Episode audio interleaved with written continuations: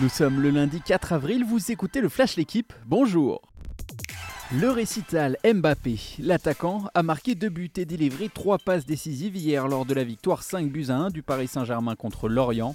Une partition exceptionnelle pour le Français qui en est désormais à 17 buts et 13 passes décisives en 27 matchs de Ligue 1 cette saison. Neymar a mis un doublé, Messi a inscrit son premier but en club depuis deux mois. Le PSG a retrouvé du sérieux et de l'application malgré une erreur défensive de Marquinhos et Hakimi sur le but lorientais signé Mofi. À peine arrivé, déjà décisif. Trois jours après avoir signé son contrat, Tété a donné la victoire à l'Olympique lyonnais hier contre Angers d'une frappe enroulée du pied gauche. Une victoire 3 buts à 2 grâce également à un doublé de Moussa Dembélé. L'OL est remonté à la 9 place à 8 points du podium.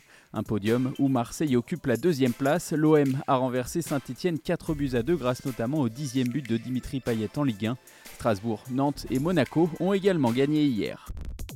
Il n'a pas encore 19 ans, mais il entre chaque semaine un peu plus dans l'histoire du tennis. Carlos Alcaraz a remporté hier le Masters 1000 de Miami. L'Espagnol a dominé Casper Ruud en finale 7-5-6-4.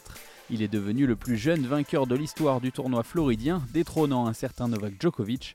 11e mondial ce lundi, Alcaraz est déjà le troisième favori des bookmakers pour une victoire finale à Roland Garros, derrière Nadal et Djokovic.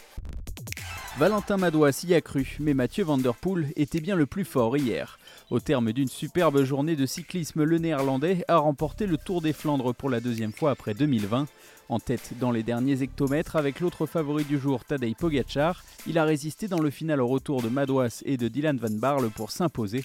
Le Français termine finalement sur la troisième marche du podium. Merci d'avoir écouté le Flash L'équipe, bonne journée